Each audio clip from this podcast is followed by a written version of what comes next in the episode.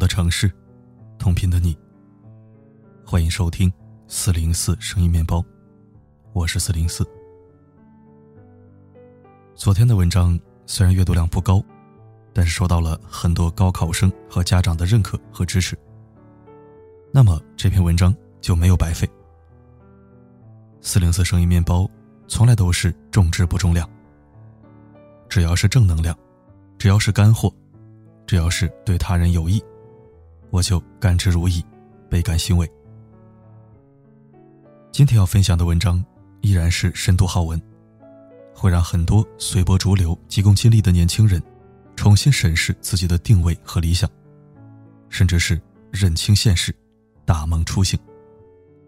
一起来收听。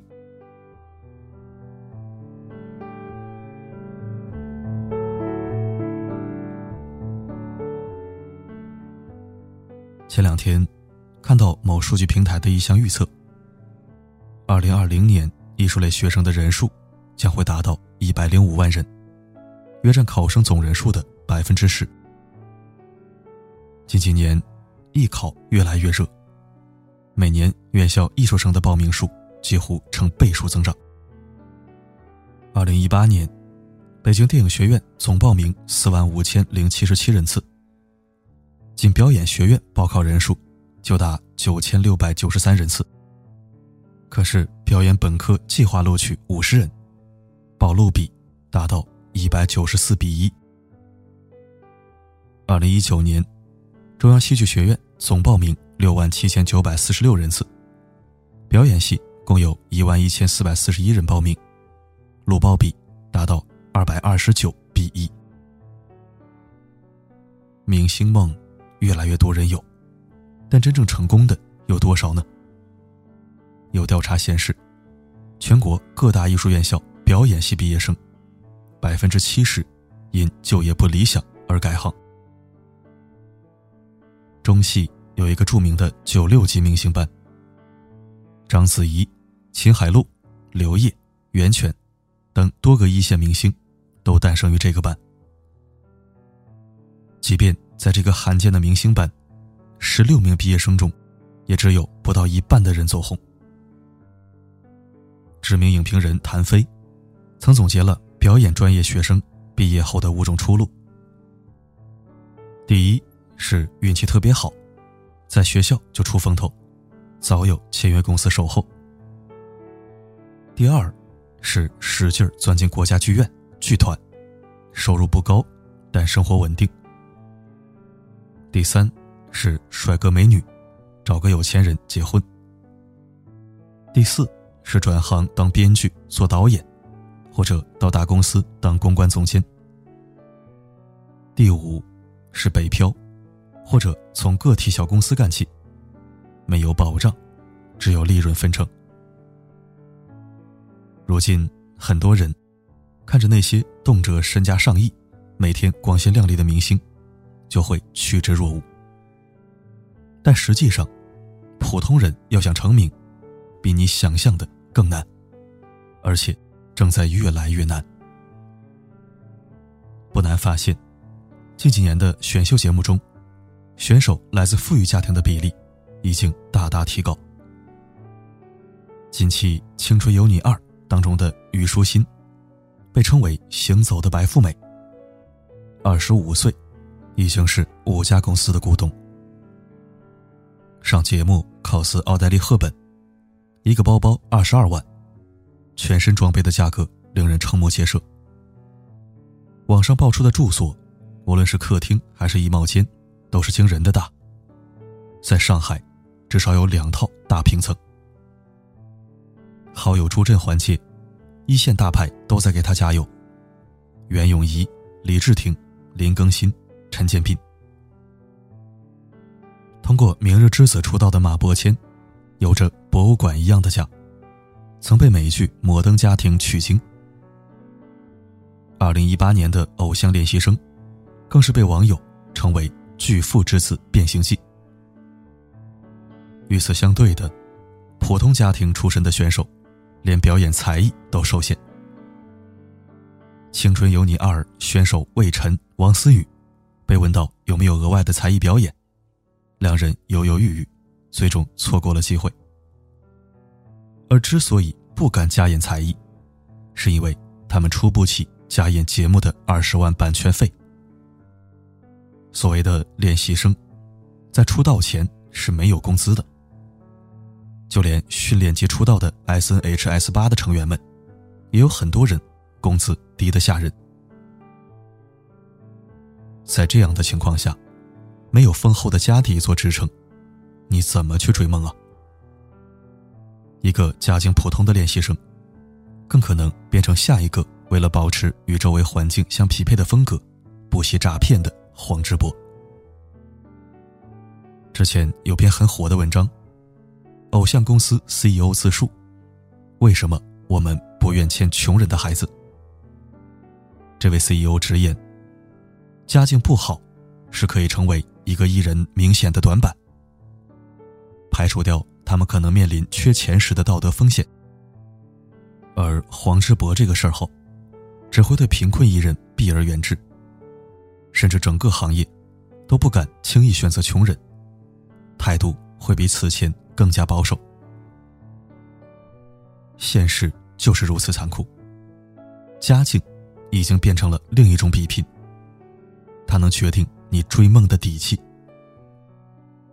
如今，很多人沉不下心读书，小小年纪就在到处寻找捷径，希望自己能早一点、快一点成名、赚钱、买车买房，走上人生巅峰。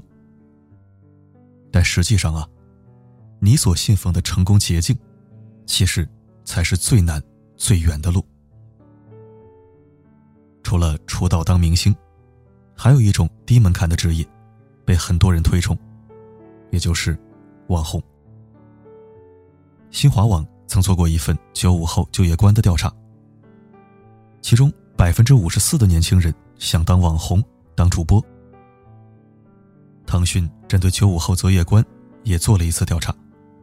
也发现有百分之六十的年轻人想尝试当网红。网红，在大部分人眼里，都和一夜成名、迅速暴富等字眼挂钩。而且，当网红容易啊，没有家境，没有学历要求，甚至可以长相普通，只要你有梗、有趣、放得开，一样可以火。所以，大部分人都感觉网红的钱好像很好赚。但实际上，真的是如此吗？在网上看过一张网络主播放出来的工资单，这位主播一个月只休息了四天，直播总时长超过二百小时。而这样一个堪称勤劳的主播，最终一个月的收入只有六百六十二块钱。更可怕的是，这六百六十二块钱工资下面的标注是这样显示的。他已超过了百分之七十七的同行。中国青年报公布的一份调研显示，月收入五百元以下的网络主播占百分之三十三点一，月收入五百到一千元的网络主播占百分之十四点六，月收入一千到两千元的网络主播占百分之十五点九，月收入两千到五千元的网络主播占百分之十八。月收入五千到一万的网络主播，少于百分之十；月收入一万以上的网络主播，也少于百分之十。不能否认，的确有很多网红收入高，月入几十万，甚至过百万。但所有你看到的那些轻轻松松赚钱的网红，都是从百万大军中杀出来的，他们只是为数不多的头部而已。有一位网络主播曾爆料，主播的底薪是按个人月收入的礼物等级分发的，没有达标就没有底薪。而大部分的主播底薪是从一百元到一千五百元不等。与一分钟带货三百万的李佳琦们相比，这才是大部分主播的真实生存情况。社会学上有一个概念，叫做幸存者偏差。虽然成为明星是小概率事件，但仍然有很多人揣着明星梦前赴后继。这是因为在日常生活中，由于成功者的能见度压倒性的高过了失败者，人们总会系统性的高估获得成功的希望，这就是幸存者偏差。再加上宁可信其有，万一成了呢？这样的侥幸心理，就会有很多人忽视基本比率，投身其中，最后不得不直面冰冷又残酷的现实。在我们熟知的 Papi 酱李子柒、张大奕后面，还有无数个红不起来，为了谋生苦苦挣扎的无名氏。你所看到的光鲜亮丽，都只是存在于金字塔顶端的风景。看过一句非常刺眼的话：“读书不如当网红，高考不如去整容。”什么时候起，读书变成了人生的下下之选了？爬到了顶尖的明星、网红，的确有人实现了短时间内的暴富。但大浪淘沙之后，那些没有真本事的人，火得快，消亡的也同样快。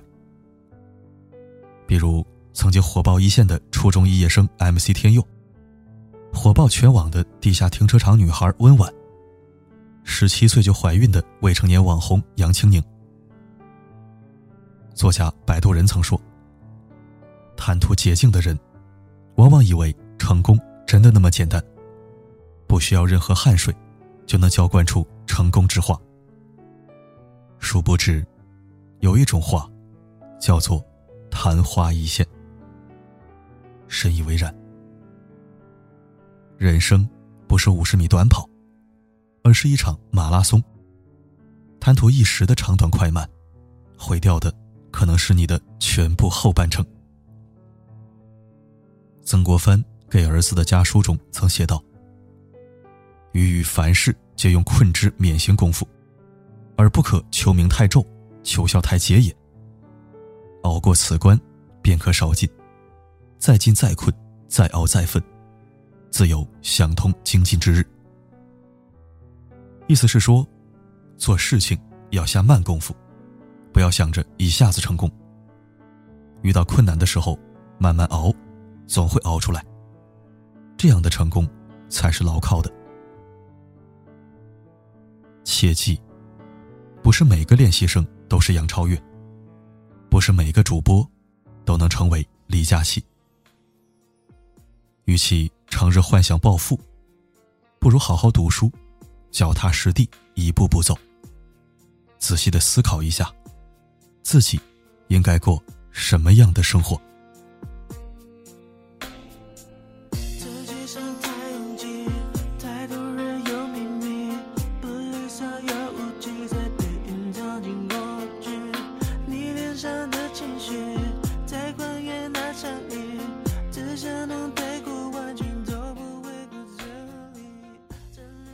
感谢收听。现在的九五后、零零后，大多被社会表象的一些俗流和糟粕所蒙蔽，觉得当艺人、成明星、做网红，可以名利双收、一夜暴富，走向人生巅峰，那是轻松加愉快。每次看到这样的怪象，我都感到很悲哀，为社会风气悲哀，也为这些看不清现实的年轻人悲哀。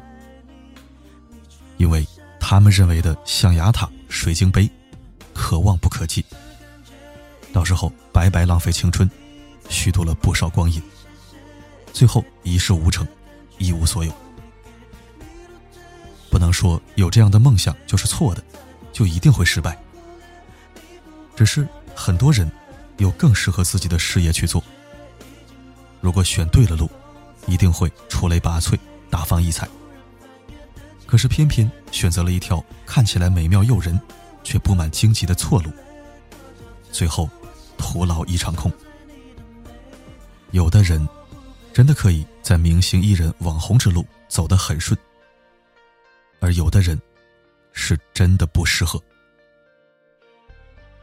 人生路是很难回头的，代价太大。与其盲目跟风，活在梦里，不如。脚踏实地，造梦，圆梦。希望今天的文章能帮到所有浮躁迷乱、急功近利的人们，不分男女，不论老少。好了，今天的分享就到这里。我是四零四，不管发生什么，我一直都在。searching